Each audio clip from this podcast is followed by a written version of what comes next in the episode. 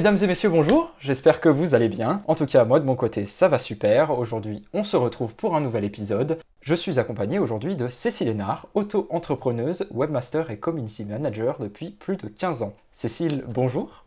Bonjour Sébastien, je suis ravie euh, d'être euh, avec vous euh, aujourd'hui.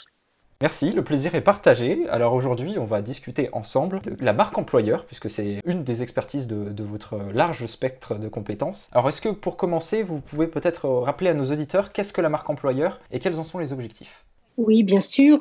On a souvent tendance à penser que la marque employeur est une stratégie de communication. Et en fait, ça va bien au-delà. C'est vraiment une stratégie qui va être mise en place dans une entreprise alors, c'est principalement une stratégie RH, puisque bien souvent, la marque employeur, on va l'utiliser pour attirer de nouveaux talents ou pour ralentir le turnover dans les entreprises où euh, il est beaucoup trop important. Donc, en fait, elle va s'articuler autour de l'irréputation de l'entreprise, de ses valeurs, de son organisation, et vraiment à la fin, on aura la partie euh, communication. Donc vraiment, la marque employeur, il faut se dire que ça doit avant tout être une aspiration profonde et réelle, j'insiste vraiment là-dessus, de la part de la direction de l'entreprise. Il faut que cette entreprise qui va mettre la marque employeur euh, en place a pour volonté d'apporter de la qualité de vie au travail à ses employés, qu'ils soient actuels ou futurs, parce que tout va passer par là en fait. D'accord, effectivement, donc du coup c'est une réflexion bien plus globale qu'une simple stratégie de communication. Tout à fait. Et donc du coup, euh, la question qu'on peut se poser, c'est sur une partie communication, quels sont les supports que les agences et les marques peuvent utiliser pour mettre en place une stratégie de communication euh, employeur? Alors, comme je le disais juste avant, en fait, donc la communication, ça sera vraiment l'aboutissement du processus. Une fois qu'on en arrive là, les entreprises vont pouvoir utiliser les supports euh, classiques de communication, mais ça passe quand même principalement par la communication digitale. Donc l'entreprise, elle va pouvoir utiliser son site internet et plus particulièrement un blog, si elle en a un, ou sinon, moi j'incite vraiment les entreprises à avoir un blog dans lequel elles vont pouvoir s'exprimer beaucoup plus librement et légèrement sur ce qu'elles sont euh, dans leur ADN et pas être uniquement dans de la vente euh, de produits. Et bien sûr, les réseaux sociaux, mais là, il faudra poser vraiment la bonne stratégie de, communication, c'est-à-dire choisir le ou les réseaux sur lesquels il faut vraiment être euh, présent mhm. selon la cible que l'on veut atteindre pour son recrutement. Et euh, dans un support de communication qui aujourd'hui est indispensable, il faut vraiment penser à la vidéo, qui est euh, le média le plus efficace en termes de communication. Donc c'est vraiment important d'y penser. Je voudrais quand même faire un point sur LinkedIn, mhm. puisque LinkedIn est quand même devenu aujourd'hui le réseau social professionnel incontournable quand on est dans une démarche de recrutement et de marque employeur.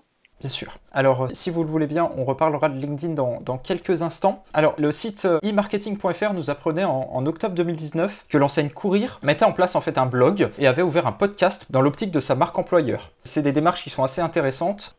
Est-ce que d'après vous, ce genre d'initiative, ça va se développer dans les, prochains mois? Est-ce que c'est vraiment une tendance? Qu'est-ce que vous en pensez? Alors je dirais le blog déjà, c'est sûr, certain. C'est vraiment quelque chose qui va et qui doit se développer. De plus en plus aujourd'hui, quand on accompagne une entreprise dans sa stratégie de communication et principalement quand elle est sur de la notoriété, du besoin d'afficher son expertise et de la marque employeur, on les encourage vraiment à écrire euh, dans un blog euh, quant au podcast, je pense que ça va effectivement se développer de plus en plus. La période qu'on vient de traverser avec le confinement, je pense, va jouer son rôle dans le développement de toutes ces façons de communiquer euh, digitales en fait. On attend que ça de notre côté, puisque c'est des supports euh, intéressants et qui aujourd'hui ne sont pas forcément encore utilisés à leur plein potentiel. Et je pense qu'effectivement, on va voir de belles choses dans un avenir proche. Et je voudrais ajouter par rapport au podcast, euh, la marque employeur aujourd'hui, elle est souvent mise en place dans les entreprises qui ont besoin d'attirer les millennials, les plus jeunes, et qui sont vraiment une cible pas facile à attirer. Mais du coup, je pense que passer par ce type de, de support comme le podcast ou la vidéo, c'est vraiment un bon moyen d'arriver à les toucher, je pense, beaucoup plus que d'utiliser simplement les réseaux sociaux.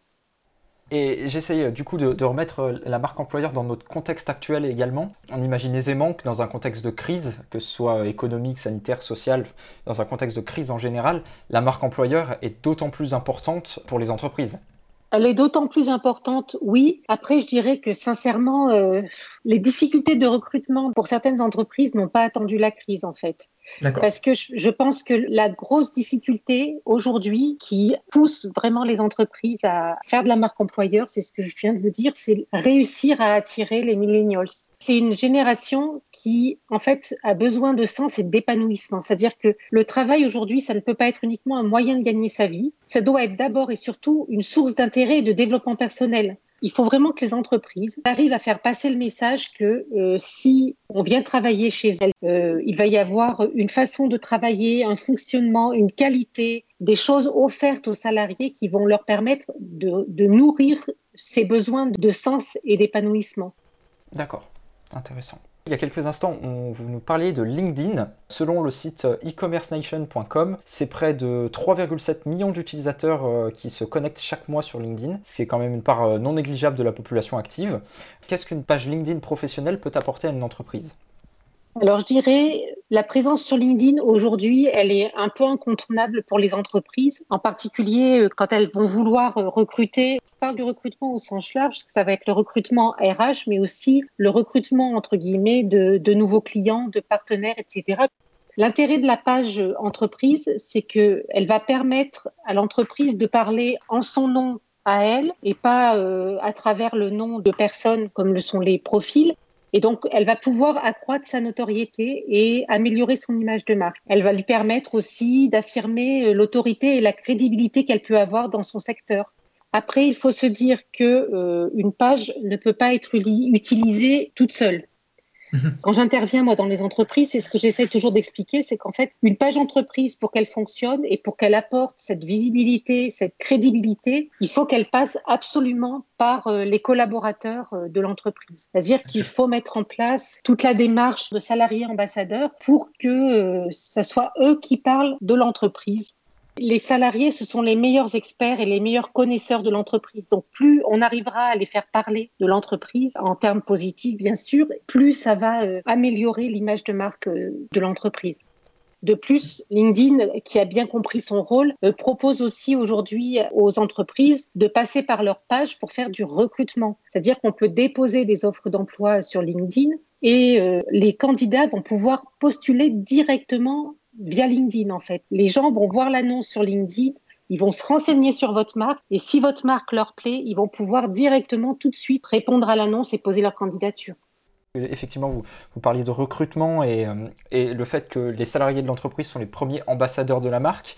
Comme vous le savez probablement, chaque année est publié le classement Happy Index de l'entreprise Choose My Company qui va essayer en fait euh, d'aller noter les entreprises par rapport euh, à la satisfaction de leurs employés et des candidats. Et donc en 2019, c'est le groupe Volvo et Renault Trucks qui arrivent en tête du classement.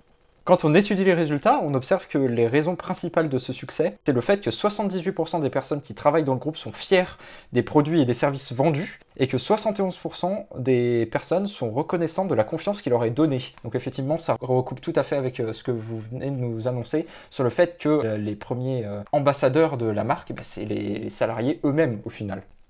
Avant de conclure cet épisode, parlons un petit peu plus de vous, si vous le voulez bien. Comme je le disais du coup en introduction, vous êtes auto-entrepreneuse, webmaster, community manager depuis 15 ans.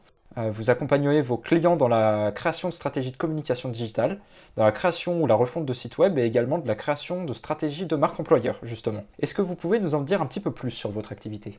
Oui, en fait, je suis consultante et formatrice en communication digitale donc, en fait, j'accompagne les entreprises dans la réflexion et dans la mise en place de la marque employeur, mais également de leur stratégie de communication digitale. C'est-à-dire que je vais les accompagner du début, vraiment de la réflexion, c'est-à-dire définir euh, les objectifs, pourquoi est-ce qu'elles veulent mettre en place soit de la marque employeur, soit une stratégie de communication digitale, définir quelles sont les cibles qu'elles veulent atteindre et ce qui va nous permettre d'aller sur le choix des réseaux qui seront pertinents pour elles pour communiquer. Et d'un autre côté, fait également de la formation sur la communication digitale en général. Donc, euh, donc je fais vraiment du sur-mesure et je développe aussi toute une gamme de services autour de LinkedIn en trois services. Il y a d'abord euh, un service d'audit Mhm. Je peux aussi les accompagner plus profondément et plus longuement en pas à pas pour faire euh, une sorte de coaching LinkedIn où là, on va vraiment travailler ensemble plusieurs séances pour avoir un profil très impactant. Et sinon, je propose aussi là des formations euh, vraiment sur LinkedIn et uniquement sur LinkedIn euh, en une journée pour pouvoir être performant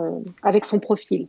Eh bien, entendu, pour nos auditeurs et auditrices qui souhaiteraient faire appel à Cécile Hénard, vous trouverez le lien de son site internet dans la description de cet épisode. Mais ce n'est pas tout, vous tenez également un blog sur le street art qui porte le nom des billets de Miss Acacia. En tant que fan de street art, est-ce que cette discipline euh, vous inspire dans votre quotidien professionnel? Ça peut m'inspirer des idées de communication. Donc parfois, en fait, euh, ce que font certains artistes, ça peut me donner des idées.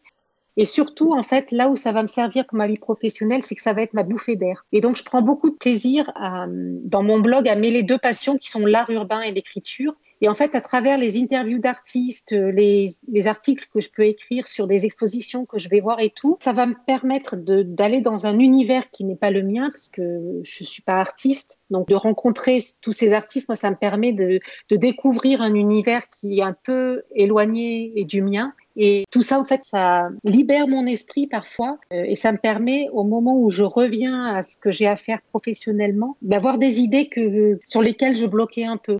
Eh bien écoutez, euh, j'invite euh, fortement mes auditeurs à, aller voir votre blog qui se trouvera également en description de, ce podcast. Cécile Hénard, merci beaucoup d'avoir accepté mon invitation aujourd'hui. Ça a été un plaisir pour ma part de vous avoir à mes côtés. J'espère que c'est partagé. merci beaucoup à, vous, Sébastien, de m'avoir euh, invité dans votre podcast. Je trouve que c'est une super idée qui est hyper intéressante. Donc j'ai déjà écouté une émission et j'ai trouvé ça hyper intéressant. bah, c'est très gentil. Euh, merci beaucoup pour votre retour.